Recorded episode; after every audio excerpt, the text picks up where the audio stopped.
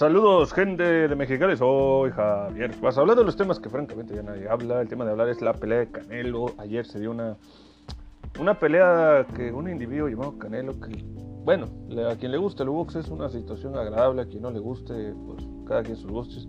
Y quien sepa de boxeo sabe que esa pelea, pues como es el lenguaje popular del respetable, era como ver a un vato pelear con un costal de papa. ¿Verdad? Es, es algo difícil, que ahorita la gente dice que el boxeo es algo muy arreglado. Y más en tiempos de pandemia, ves a los individuos golpearse y dices, no, pues le dio duro el canelo a tal individuo, pero no es por darle a mal el desear, pero lo que se vio no fue nada bonito. Eh, es difícil entender que las personas se pongan, ahorita con el acceso a la información hay mucha más presión en los atletas, ¿no? Y aquellos que muestran y dan la cara por los golpes o la, vida. Porque para, para bocas todos tenemos una y para hablar nadie se calla, pero para ponerte, subirte al ring y enfrentarte a alguien que sepa cómo golpear es una situación muy diferente. Muchas veces las personas creen que por el hecho de decir, no, pues yo le voy a pegar, yo, yo le doy acá. Ok, muy bien, súbete arriba. Muchas veces los que son boxeadores, los que son arte marcialistas, los que son gente de golpes, tienen muchos nervios. Eso es, definitivo.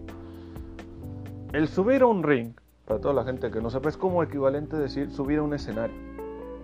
Subir a un, subir a dar el todo por el todo por los, la criatura de los mil ojos, según el lenguaje de los, de los luchadores, la gente de los espectadores de la lucha, que dicen el luchador no se enfrenta a otro luchador, el luchador se enfrenta a la criatura de las, mil, de las 10.000 cabezas, el público. El entretenimiento es algo muy difícil, ¿verdad? Tienes que llegarle al público, tienes que agradarle al público, tienes que dar todo lo que tienes y esperar a que todo lo que tienes sea suficiente para que el público te remunere, te recupere y digas, vales la pena. Ese es el riesgo del entretenimiento. Es obvio de que el deporte o el pugilismo, ¿verdad? Ha tenido un cambio muy radical en los últimos años dentro de la corriente del, mismo. Porque muchas veces no siempre van a tener la misma oportunidad de hacer algo. A veces las personas al momento de luchar, ¿verdad? Pueden sufrir accidentes. Y cuando hay mucha presión sobre un solo, una sola persona, los resultados pueden ser muy predecibles. Hace no mucho, damas y caballeros, le voy a recordar un poco de historia. Dijo, quien recuerda la historia es volver a vivir. Hace no mucho había un, un diputado, boxeador, conocido mejormente en México, llamado Jorge Caguache, quien era diputado boxeador, así se le llamó quien se agarró a golpes con un luchador, quien era en ese entonces cibernético de la AAA haciendo una promoción en un programa llamado Permítame Tantito. Pero obviamente estos tipos de escándalos es lo que elevó la farumaña del público hacia los deportes, al menos en ese tiempo, para empezar a preguntar qué tan serio es un deportista o un boxeador o lo que usted quiera al momento de ver las luces, o sea, del espectáculo, de la televisión, lo que quiera. Ustedes pensarán, bueno, Kawachi es boxeador, es diputado, tal vez tiene chance, a lo mejor como, como, este Pacquiao, ¿no? Quien es representante de su partido allá en, Filipinas y eh, es, diputado senador, creo. Y este hombre, pues a puño limpio, o sea, él se eligió, se postuló como, como, senador y a la fecha le sigue haciendo bien, ¿no? O sea, él era boxeador, creció y se dio a conocer como, senador y la gente votó por él por su propuesta, ¿no? porque él sabe que es de pueblo. Pero cuando tienes a alguien como otro tipo de perfil, tipo Kawachi, Kawachi no es del pueblo, es alguien de, familia acomodada que se acomodó de, diputado y luego se acomodó de boxeador. Entonces son dos corrientes muy distintas. Ahora, hoy en día vimos la pelea del gran Canelo, quien en sus inicios fue apoyado por una industria de entretenimiento. Entonces eh, es un poco difícil para mucha gente que conoce de boxeo definir de que este tipo de boxeador es el mejor peso por libre. Porque de alguna manera tú le preguntas, a ver, ¿qué tipo de boxeadores te has metido? O sea, ¿qué tipo de paraparte has puesto? Em, aquí llega un punto muy interesante porque ahora la gente ya no es tonta. Ahorita con el acceso a la información a la palma de la mano, muchos pueden preguntar, oye, ¿por qué Canelo se enfrenta a este individuo que lleva tres años sin entrenar? ¿Por qué Canelo se enfrenta a esta persona que tiene más edad? ¿Por qué Canelo se enfrenta a este boxeador que ya se va a retirar en un mes?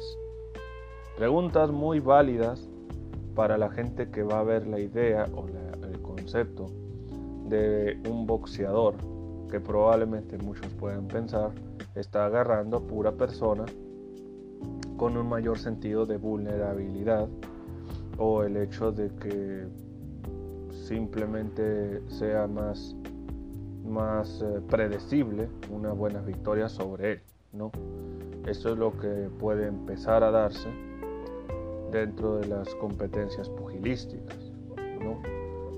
Muchos de estos problemas que se están dando o se están afrontando o están queriendo justificar pueden ser ese mismo concepto.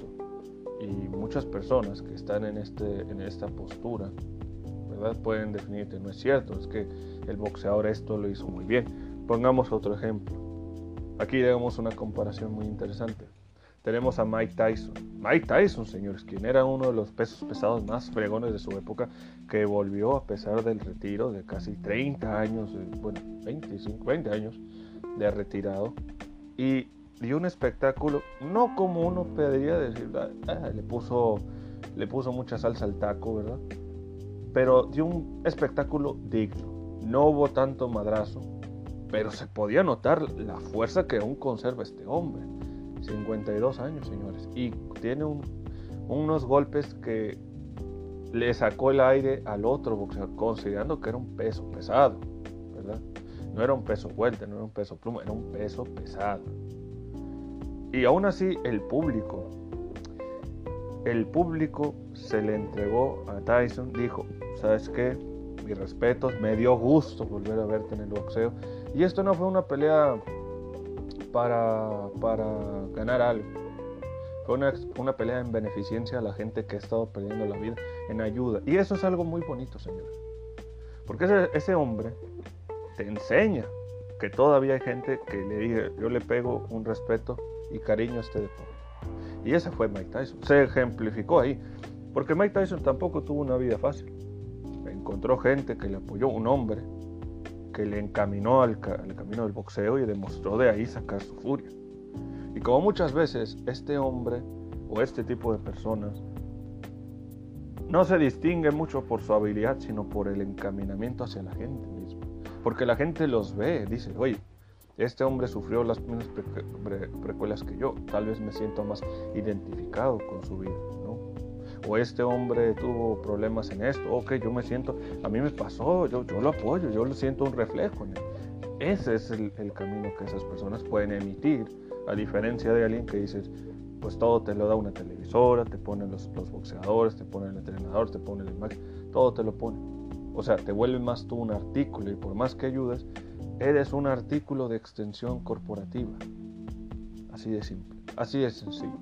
Si lo que digo, esta es una mentira, pongámoslo a pensar en lo que ustedes ven. Podría decirse que la gente de Estados Unidos puede ver a los boxeadores y dices, pues este boxeador hizo esto, este boxeador hizo aquello. Pero ¿cuáles son las secuelas cuando ya no tienes el apoyo de nadie?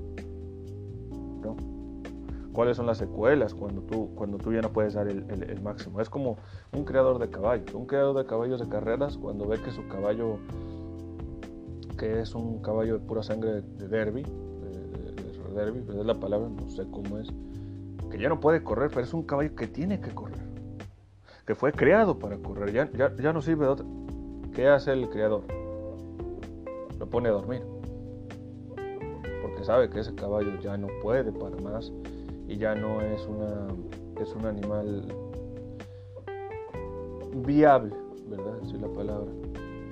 Pero aquí lo que pasa en el boxeo, lo que pasó ayer, es de que este hombre, pues uno no conoce, y una, y una servilleta, eh, vamos a tener una, aquí nuestro invitado a, Tito, a Juan Cruz Vega, Quien no lo conozca, Juan Cruz Vega es un, es un miembro de la zona de Cuba que vino aquí a Mexicali vamos, vamos a tenerlo aquí en, en este bonito podcast. Eh, aquí tenemos a un lado, que está oyendo todo esto. Eh, señor Juan Cruz Vega, puede, puede venir.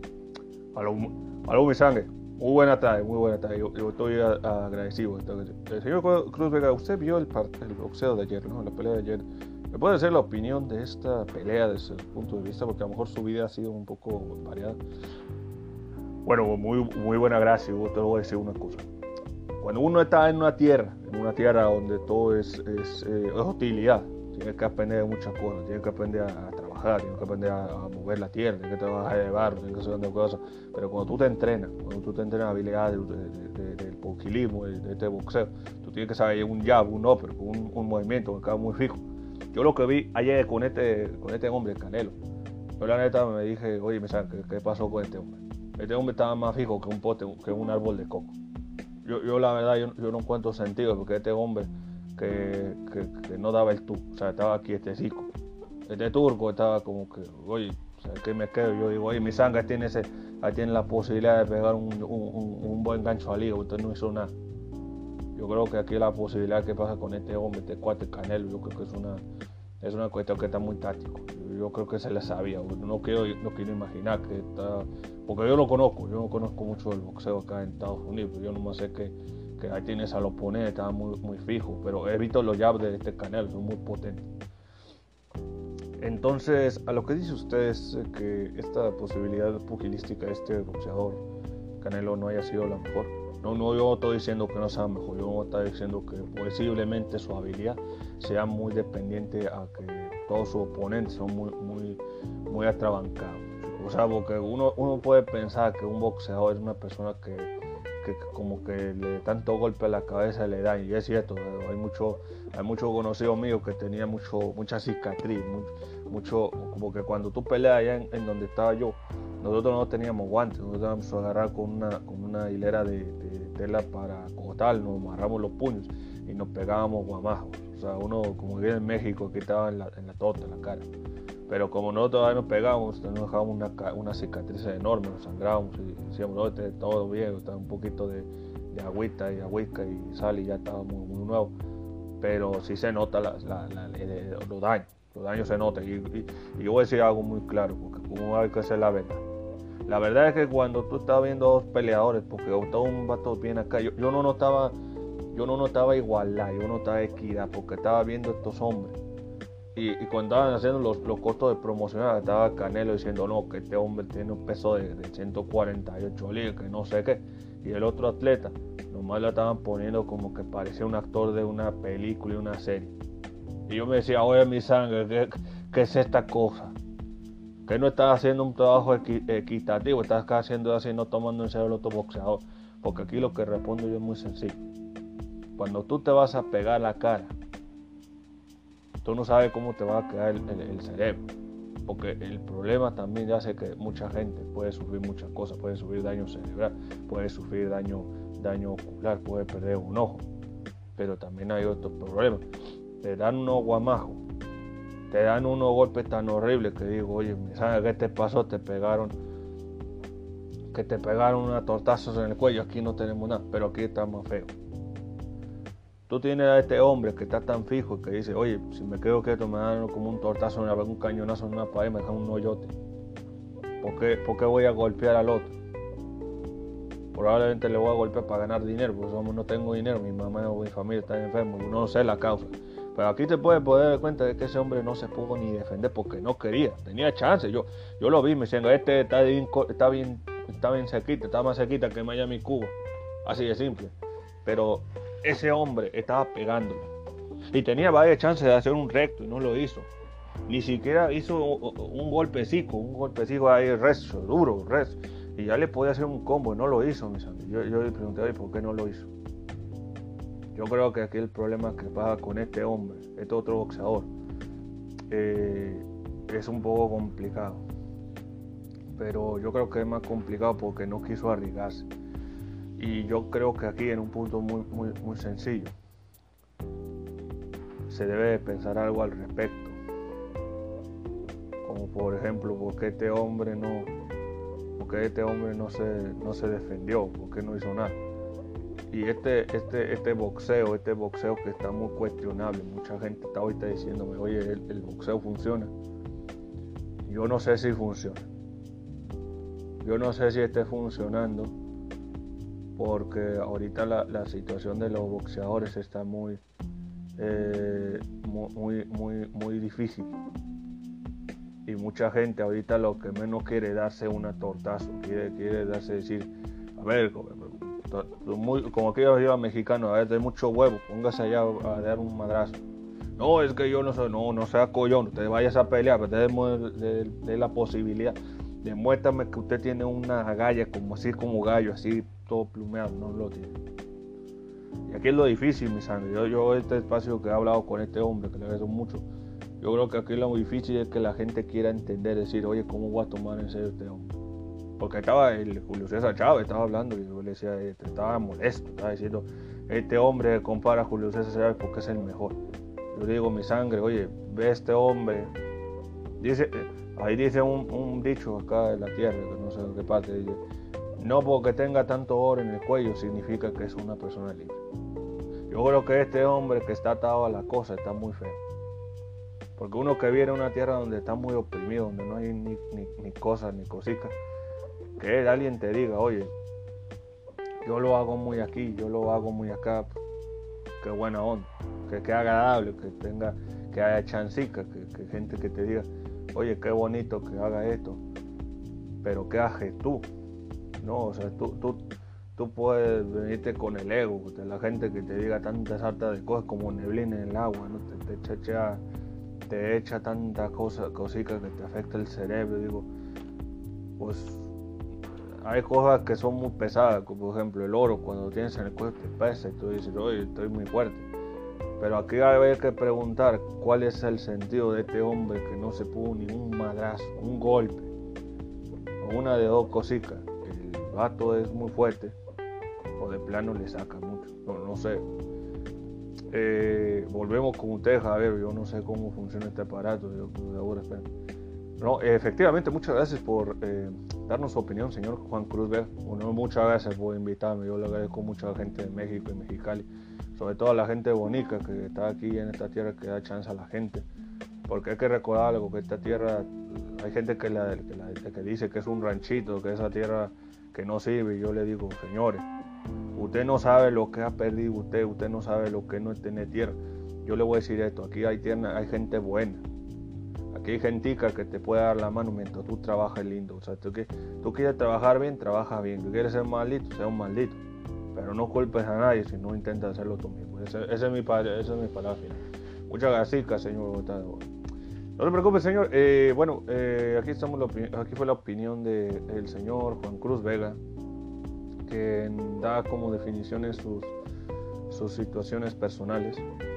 Eh, es una situación un poco difícil para muchas personas que ahorita hoy en día estén pues, con ese riesgo de lo que el boxeo se puede pensar como algo negativo. Yo creo que ahorita hoy en día es, es, es, muy difícil para muchas personas creer algo que ver, porque ese es el riesgo, ¿no? que que muchas personas dicen eh, que pueden ver esto como una cuestión de reto, porque pues, hoy en día pueden ver algo en, estas redes sociales o en redes de entretenimiento y decir, yo lo puedo hacer mejor, incluso suben, ¿no? que este es el, ese es el riesgo que, que, está, que, que, están, que están tomando en la situación en la situación actual porque muchas veces esto ocurre en la sociedad misma. Entonces, eh, hoy en día muchas, muchas de las situaciones en el pugilismo, como en otras áreas, es el comparativo. El, el, factor es cómo le vas a hacer, cómo, cómo le vas a eh, pensar en, esa, en, esa, en esa cuestión. ¿no? Habrá que pensar cuáles van a ser las consecuencias de esta manifestación de boxeo y cómo, cómo les van a observar.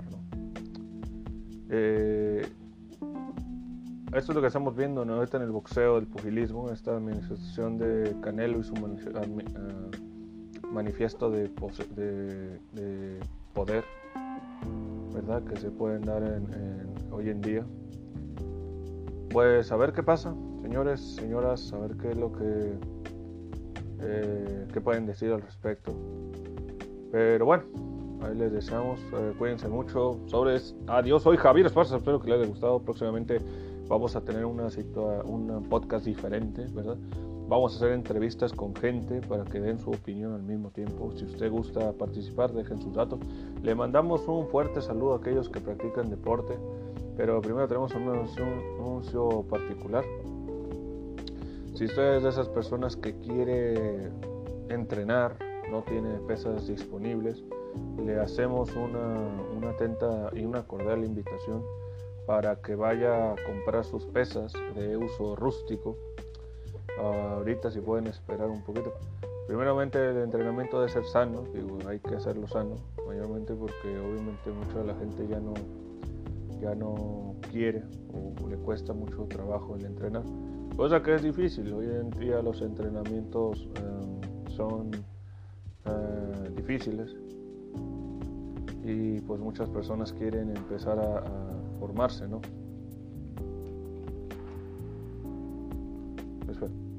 Saludos, eh, saludos señores, eh, estamos haciéndole una atenta invitación a, los, eh, a las pesas Mexicali, ubicados en la vía Leandro Valle 1126, Mártires de 1906, 21250 Mexicali, California, de su celular 686-122-1737, Colonia Progar entre Lío Lota y Río Quelite. Si usted busca pesas económicas, bien fabricadas. Les recomiendo pesas de Mexicali ubicadas en esta dirección que acabo de decir.